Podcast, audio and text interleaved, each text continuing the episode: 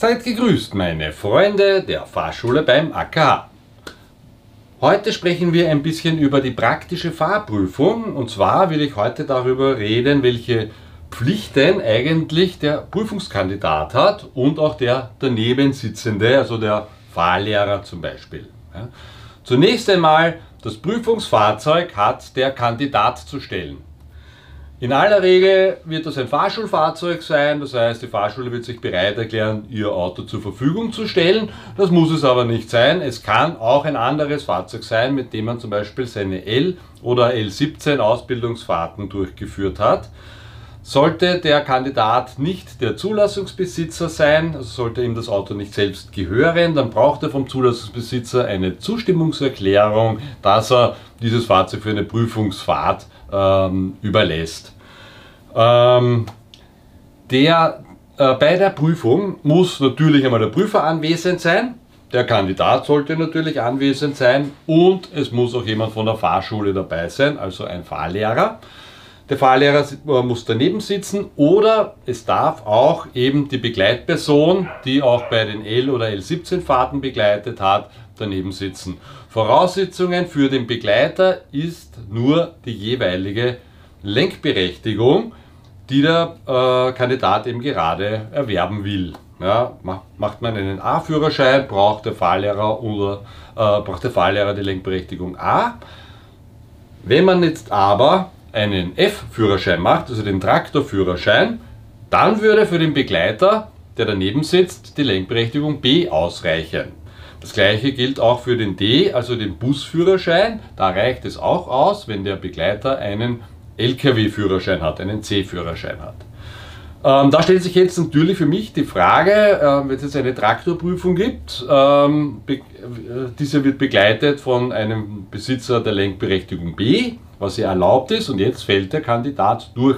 Und der Prüfer sagt, so, ich fahre von hier mit dem Bus nach Hause, wieder schauen, ähm, wie kriegen wir jetzt den Traktor von da wieder weg? Weil ähm, der Kandidat hatte seine Lenkberechtigung noch nicht erworben und der Begleiter hat die F-Lenkberechtigung gar nicht.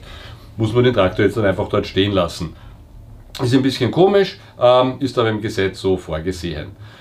Ähm, die Pflichten eines Fahrlehrers übrigens ähm, sind bei, bei einer Prüfungsfahrt nur noch jene Unfällen rechtzeitig vorzubeugen, soweit dies möglich ist. Er ist also nicht mehr dazu verpflichtet, auch auf Verkehrsvorschriften zu achten. Eine Prüfungsfahrt ist ein eigenes Rechtsinstitut, also ein sogenanntes Sui Generis. Das ist nicht das gleiche wie eine Ausbildungsfahrt, bei der der Fahrlehrer verantwortlich ist und auch etwaige Strafzettel zahlen muss. Bei einer Prüfungsfahrt, da zahlt der Kandidat selbst die Strafe und kann auch sogar schuld an einem Verkehrsunfall sein, wenn eben nachgewiesen wird, dass dem Fahrlehrer es eben nicht mehr möglich war, äh, nach allen Umständen den Unfall zu verhindern. Ähm, und auch hier, da hatte ich ja vor kurzem auch äh, vor einiger Zeit ein Gewinnspiel, weil da gab es einen Fall äh, in äh, Graz, glaube ich, war das, da ist ein äh, Prüfungskandidat alkoholisiert zur Prüfung angetreten und da habe ich mir dann die Frage gestellt, inwieweit ist das eigentlich strafbar? Weil die 0,1 Promille-Grenze, die gilt für die Ausbildungsfahrt. Eine Prüfungsfahrt ist aber keine Ausbildungsfahrt. Die 0,1 Promille Grenze gilt auch für den Probeführerschein. Er hat den Führerschein aber noch nicht erworben, also ist er auch nicht in der Probezeit. Das heißt, für einen Prüfungskandidaten gilt an und für sich die 0,5 Promille Grenze. Das heißt, man darf ein Kraftfahrzeug nur in Betrieb nehmen, wenn man, nicht 0, wenn man unter 0,5 Promille Alkohol hat. Hätte dieser Kandidat in Graz jetzt 0,49 Promille gehabt, hätte man ihn auch gar nicht bestrafen können.